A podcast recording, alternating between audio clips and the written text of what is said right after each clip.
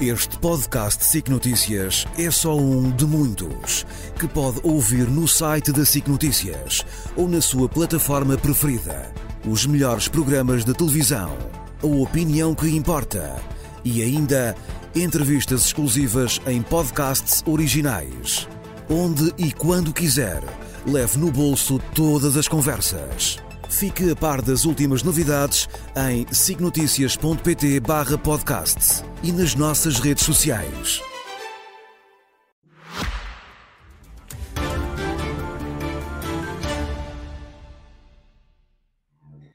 Ana Gomes, boa noite, bem-vinda. Vamos começar eh, pela guerra na faixa de Gaza, mas também pela guerra na Ucrânia, porque considera que tanto os Estados Unidos como a União Europeia estão a ser incoerentes entre estes dois conflitos. Exato. Estão a mostrar dois pesos e duas medidas. Todos nos lembramos, quando logo ao princípio da guerra na Ucrânia, os ucranianos pediram que uh, os ocidentais impusessem uma no-fly zone, uma zona de exclusão aérea, e isso foi negado para não provocar a Rússia, para não escalar. Depois, sucessivamente, as diversas armas que os ucranianos pediram para se defender, para exercer o seu direito à legítima defesa. E, e, foi sucessivamente negada e tem ido aos bochechos e neste momento ainda há armas que estão a ser negadas. E estamos a falar do direito à, à legítima defesa uh, da Ucrânia perante um agressor que não tem tido a mais pequena contemplação por atacar deliberadamente prédios onde vivem pessoas, populações civis, hospitais, teatros, escolas. Todos nos lembramos de Bucha, Mariupol, Kramatorsk, a estação de comboios cheias de refugiados. E o que é que vemos em Israel?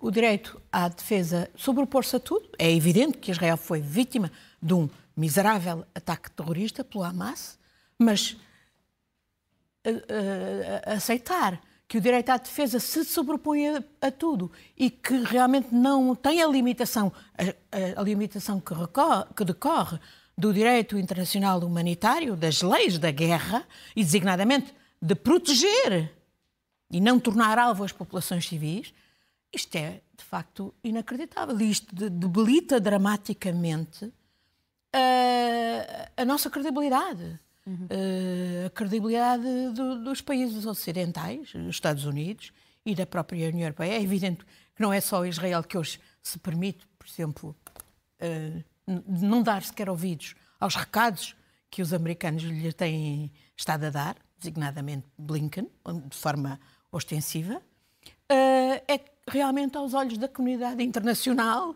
do Sul global e, e naturalmente, em particular, uh, das populações árabes, nós ficamos com um tremendo déficit de uh, problema de credibilidade e de autoridade. E de autoridade. Olhando para a invasão em si, Ana Gomes, há várias leituras de facto desta ofensiva, desde o direito a Israel defender-se até uma limpeza étnica ou até já se fala em genocídio. Peritos das Nações Unidas falaram uh, no grande risco Sim. de se tratar uh, ou de se vir a tratar de um genocídio. Qual é a sua leitura a esta ofensiva israelita? Onde é que se coloca neste espectro? Bom, eh, eu disse eh, aqui, já antes com outros colegas eh, seus, que sem dúvida que Israel tem o direito de se defender, mas respeitando o direito internacional humanitário, as leis da guerra, e justamente protegendo as populações civis. E não tem um direito de, de praticar esta chacina, que realmente não dá segurança nenhuma a Israel, nem no, no curto nem no, no, no futuro, não permite aquilo que devia ser a prioridade, que é salvar os próprios reféns israelitas. Não Pelo contrário. que esteja a ser uma prioridade? Não, de todo. Pelo contrário, eles estão a ser postos em, risco. Ainda hoje ouvimos dizer que houve um, o chamado carpet bombing, portanto, durante a tarde, e, e, em que muitas das fontes israelitas diziam justamente que estavam em risco os, os, os reféns, e, e, e, naturalmente com esta carnificina insuportável da população inocente uh, palestiniana. Quer dizer, é que, é que estamos a falar de mais mortos em quatro semanas do que houve em 20 meses de guerra na Ucrânia. Já mais, e, e, e, mais de metade desses mortos, quase 5 mil, são crianças inocentes. Isto é, é, é sinistro. E não, e não é aceitável essa desculpa de Israel de que tem o direito a defender-se contra um grupo terrorista. Olha, imagine se um grupo terrorista atacasse aqui em Portugal, em qualquer lado, e se refugiasse num hospital português, Santa Maria São João. Isso dava-nos a legitimidade de ir atacar o hospital e fazer morrer toda a população que lá estivesse? É evidente que não. Nós estamos a ver, estamos a ver as Nações Unidas a denunciar que não há nenhum lugar seguro uh, em toda a faixa de Gaza. As pessoas a irem para os lugares que Israel indica que são seguros e a serem depois bombardeadas. Este horror, esta ignomínia, que realmente tem outro aspecto. É que não só não dá segurança a Israel, nem agora, nem a prazo, mas, sobretudo, não dá uh, legitimidade moral nenhuma. E é por isso que muitos em Israel se estão a revoltar. Há, há muita população que estava já contra e que vê que isto é também uma, uma parte de um, de um esquema para, para eh, o primeiro-ministro Bibi Netanyahu uh, sobreviver. Ele que estava em risco de ir parar à prisão uh, por corrupção. Uh, mas não só, ele, vamos, estamos a vê-lo a ser acompanhado, ainda hoje soubemos daquele outro ministro, Elial, que, que, que defendia uh, uma bomba atómica sobre Gaza. Infelizmente, o que estamos a ver é que, da invocação do direito à defesa, houve demasiados sinais que, para muita gente na, no, uh, no governo, neste governo de Bibi Netanyahu, o plano era de levar a cabo uma limpeza étnica e até um genocídio. Isso é o que fontes uh, das próprias Nações Unidas uh, alertaram. E, e, e, quando, de facto, um, ehm, não foi só este ministro que, que, aliás, só foi suspenso de ir às reuniões do Conselho de Ministros, não foi, não foi suspenso uhum. do governo. Era o ministro uh, uh, Smotrich, o ministro das Finanças, que diz que é preciso arrasar a Gaza, não deixar entrar combustível e ficaremos lá durante anos. E, eu, e, eu, e era, foi o próprio Bibi Netanyahu que no, a certa altura, inclusivamente, quando houve a ofensiva uh, militar contra Gaza, que disse que um, invocou Amalek, que no, na Tora, portanto no livro uhum. uh, do judaísmo, quer dizer o mal e, portanto, com essa maneira, no fundo, a, a legitimar um propósito genocidário. E é evidente que isto, por parte de, de Israel, é ainda mais chocante, é ainda mais... Uh, e é por isso que muitos judeus em Israel e fora de Israel estão absolutamente indignados e muitos deles estão-se a ouvir nos próprios uh, Estados Unidos uhum. uh, e, é, e, é, isso que tem pressionado o próprio presidente Biden a mandar Blinken. E, e gostava eh, de ouvir precisamente sobre essas movimentações diplomáticas. Anthony Blinken uh, tem estado por vários países do Médio Oriente. Sexta-feira em Israel, ontem na Jordânia, com vários líderes árabes. Hoje com o presidente palestiniano Mahmoud Abbas na Cisjordânia. No Iraque, de surpresa, agora já chegou à Turquia. Estará uh, a caminhar no sentido, ou a tentar, pelo menos, uh, do, da existência de dois Estados, como defende Joe Biden, ou ainda não é tempo para isso? Não, é muito significativo. Uhum que Blinken tenha sido mandado de novo para o terreno e, e, com esses contactos todos, e eu penso que o mais significativo de todos foi, de facto, a ida a Ramallah e o contacto com Abu Mazen, ou Mahmoud Abbas, que é o líder da autoridade palestiniana, Sim. por enfraquecido que esteja, pois. não deixa de ser esse líder simbólico, e, e se tenha falado exatamente do depois, do, do dia depois da campanha militar sinistra que está a continuar a ser conduzida em Gaza, com este resultado nesta chacina.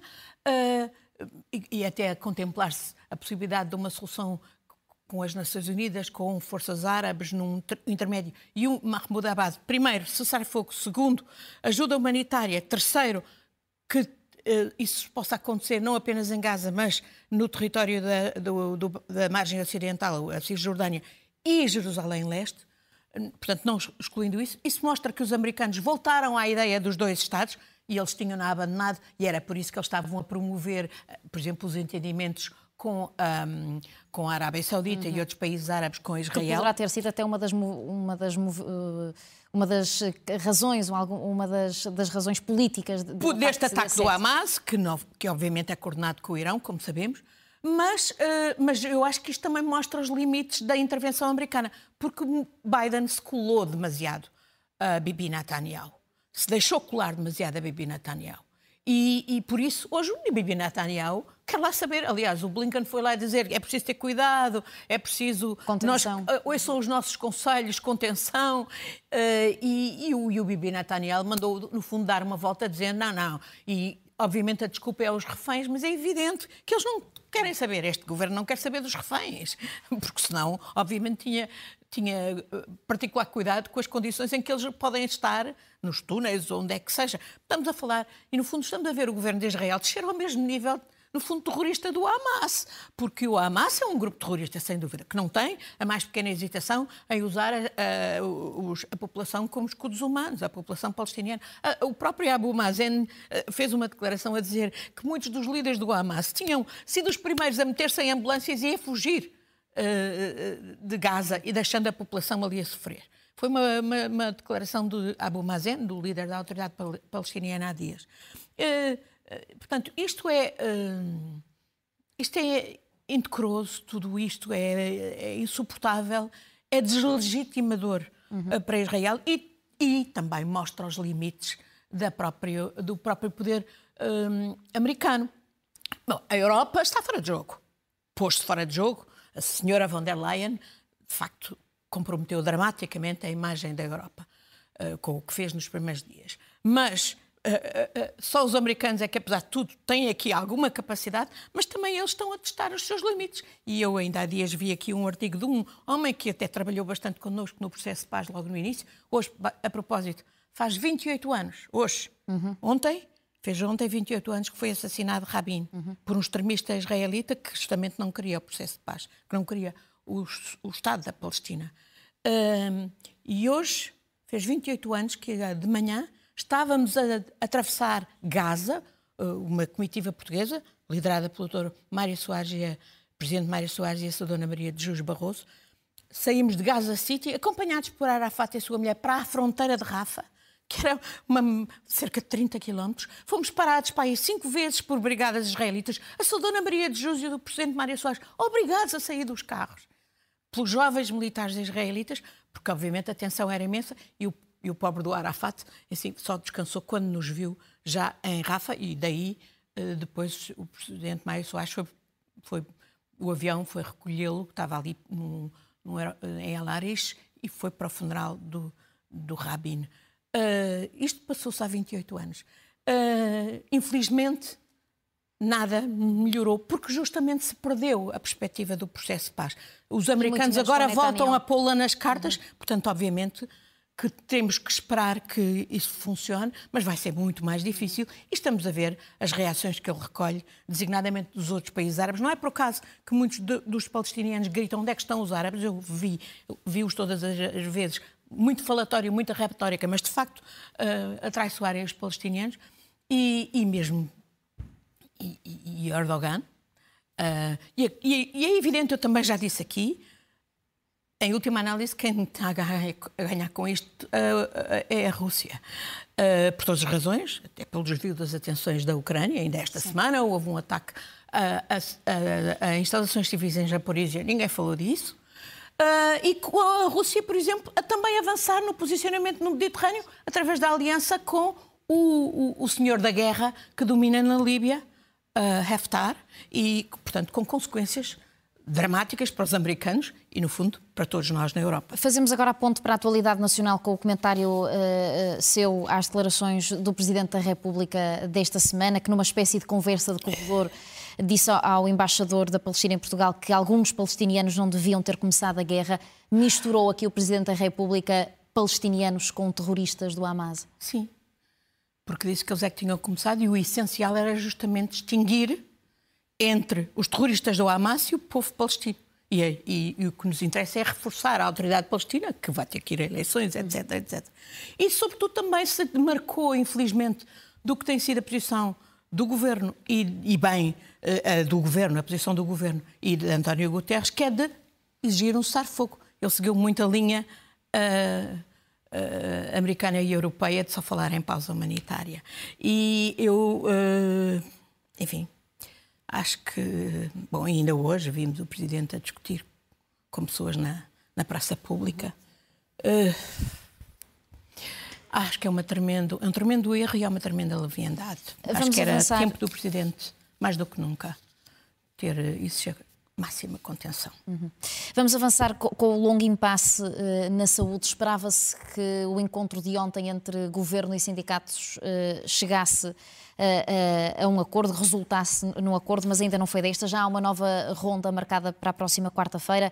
Entretanto, assistimos a, a dezenas de, de, serviços de urgência fechados durante este fim de semana, por exemplo, mas vão continuar. Como é que descreve este ponto de ruptura a que se chegou com os médicos? Com grande angústia como é que não estarão as populações por todo o país a saber que há 28 serviços de urgência fechados? Há muitos serviços em hospitais, ainda ontem estive em Mirandela uhum. e as pessoas estavam angustiadas pelo que se passava no, localmente. Uh, e nós sabemos que, quer dizer, não, não interessa nada que o Primeiro-Ministro venha dizer que, que, desde que é Primeiro-Ministro que aumentou o orçamento da saúde em, em 56%, ele falou em 60% já com, contando com o orçamento deste ano, se depois sabemos que 40% disso vai para os privados e que, de facto, uh, vemos que a negociação se arrasta sem resultados. É, se o ministro não é capaz de fazer a negociação, possivelmente porque tem uh, os braços tolhidos pelas finanças, é a altura do primeiro-ministro aparecer em cena. E, e, sobretudo, quando nós sabemos que temos um sistema que está dependente de horas extraordinárias, que paga a peso de ouro os tarefeiros através do outsourcing, é absurdo, é um esquema perverso uh, e, e, e, temos estado a perder médicos. Uh, de 60 mil médicos, só 31 mil é que estão no Serviço Nacional de Saúde. Uh, porque não têm condições, porque perdemos 400 médicos do ano passado para este ano no Serviço Nacional de Saúde, 200 internos, e, e, e portanto, porquê que não, porquê que o Governo não aposta na dedicação exclusiva bem paga no Serviço Nacional de Saúde, para todo o tipo de profissionais. É Obviamente, é razoável. em vez de estar a continuar, no fundo, a reforçar os, os, privados, e essa é a forma de minar o Serviço Nacional de Saúde, que é uma aquisição civilizacional do povo português, em que o papel do, do PS foi absolutamente determinante. Portanto, isto é, de facto, uma, um atentado contra, o, contra a própria herança do PS e um atentado contra o interesse uh, do país. Uh, todos os portugueses uh, têm orgulho no Serviço Nacional de Saúde e sabem que os profissionais têm que ser bem pagos, devidamente pagos. E, portanto, não é aceitável que se continue a fazer o jogo, até de interesses corporativos que existem, na própria profissão dos médicos, que de facto é de manhã vão ao Serviço Nacional de Saúde e à tarde vão para o privado. Não! A dedicação exclusiva, bem paga, era exatamente o que faria a diferença. E era o que um governo realmente socialista devia fazer. Uhum. Vamos olhar para, o orçamento do Estado. O debate na Generalidade aconteceu no início uh, desta semana. Como é que descreve a ambição deste documento? Bom, justamente descrevo pela falta de ambição, designadamente em relação ao crescimento económico do país, que é o que efetivamente permite pagar de forma sustentada a dívida e evitar ter déficits. E efetivamente garantir que temos contas certas, não só excepcionalmente, mas de forma uh, continuada. E, e aqui eu já disse aqui, volto a dizer, aliás, na semana passada chamei a atenção que era a falta de, de, de, de, investimento público que, que, fizesse Portugal realmente dar o salto qualitativo no, na, para, para criar indústrias com alto valor acrescentado que dessem de facto um crescimento económico significativo e, e como é absurdo aquela tática que eu chamei de salazarista de, de, de, guardar no colchão, de guardar na almofada ou no fundo Medina, ou como é que. Quer dizer, para investir em, em 26. Agora é que é preciso. Até porque, entretanto, saíram esta semana, eu disse isso aqui na semana passada, esta semana saíram dados do INE que mostram que o crescimento para 24 vai ser pífio, é de 1,5%, e que já este ano já estamos a entrar em alerta vermelho, porque já no terceiro trimestre, comparado com o trimestre anterior, tivemos um crescimento negativo de 0,2%. Isto tem a ver, obviamente, com a recessão mais geral, nem é, nem é só no nosso país. E, portanto, este era o momento de fazer esse investimento nos serviços públicos que estão uh, com as, os problemas que estão, do SNS à escola pública, à função pública, mas, sobretudo, no investimento público que, efetivamente, permitisse crescer. E, portanto, uh, não, não, não, não, não acho que, ao contrário do que isso eh, sugeriu o Presidente da República, que chegou a elogiar o, o orçamento, um, ponto-se a jeito, de resto, para a provocação totalmente desnecessária que lhe fez o, o Primeiro-Ministro, pondo o Ministro Galamba a fazer a intervenção final, e, enfim, com todos os. O que é que achou de. Achei que era uma provocação ser, completamente desnecessária. Ministro João Galamba. Achei que era uma, uma provocação completamente desnecessária, a que acresceram outras que o próprio Ministro fez, aliás, a citar o Presidente da República, nos termos em que o fez, mas o Presidente da República efetivamente tinha-se posto a jeito quando elegeu o próprio orçamento. E, e, dando a entender que este é um orçamento uh, bom, quando efetivamente não é. É um orçamento sem ambição e, e, o orçamento é, de facto, aquilo que deve, é o mais importante instrumento de consagração das políticas públicas para o próximo ano. Uhum. E, se, se, todos desvalorizam. Uh, e a começar pelo Presidente, de facto, não, não, é, não, é, não é aceitável, do meu ponto de vista. Vamos às notas finais. Esta semana eh, a doutora Ana Gomes vai apresentar o livro eh, de, de, Frederico Pinheiro e de Hugo Mendes, Os Patos Desalinhados eh, Não Voam. Na próxima semana, na, na próxima terça-feira, terça sim. Numa entrevista esta semana, o Hugo Mendes dizia que o PS quis queimar o ex-ministro Pedro Nuno Santos na Comissão Parlamentar de Inquérito à TAP. Concorda com o autor do, do livro que vai apresentar? Isso viu-se. Todos os portugueses viram. E, aliás, sim, o livro, eventualmente, também deixará transparecer isso, embora o livro seja exatamente para explicar o, o que é que foi o processo da TAP e como é que, quais foram os dilemas com que uh, os governantes se confrontaram, designadamente Pedro Nuno Santos uh, e a sua equipa. Uh, e, sobretudo, quais são os dilemas com que nos confrontamos hoje todos, quando vemos o governo a querer, à pressa, privatizar a TAP, não havendo necessidade nenhuma, pelo contrário, sendo até contraproducente, no momento em que ela está a dar bons resultados e, portanto, uh, uh, e, e, e, em que se atingiram os resultados muito antes até da, do, dos compromissos que havia com Bruxelas e tendo já sido invocadas restrições de Bruxelas que, afinal, o próprio Primeiro-Ministro teve que vir reconhecer que não existiam. Uh, portanto, espero que essa seja a grande contribuição do livro, mas... Mas com esta parte da pergunta que lhe fiz, concorda? Que, que, que, que a CPI da TAP Nós vimos isso. ajudou a queimar esse, o ex-ministro. Esse era o. Por parte do PS. Por parte dos setores de, do PS, sem dúvida. Eh, e isto tem a ver com eh, a aceleração de calendário que, no fundo, já todos pressentem, incluindo no PS, eh, relacionado com o próximo ano, com as europeias, com as mudanças que podem implicar para o país, incluindo para o próprio PS. Uhum. Vamos, vamos aos outros assuntos que, que, nos quer trazer como uh, notas finais, uma delas sobre a EFASEC.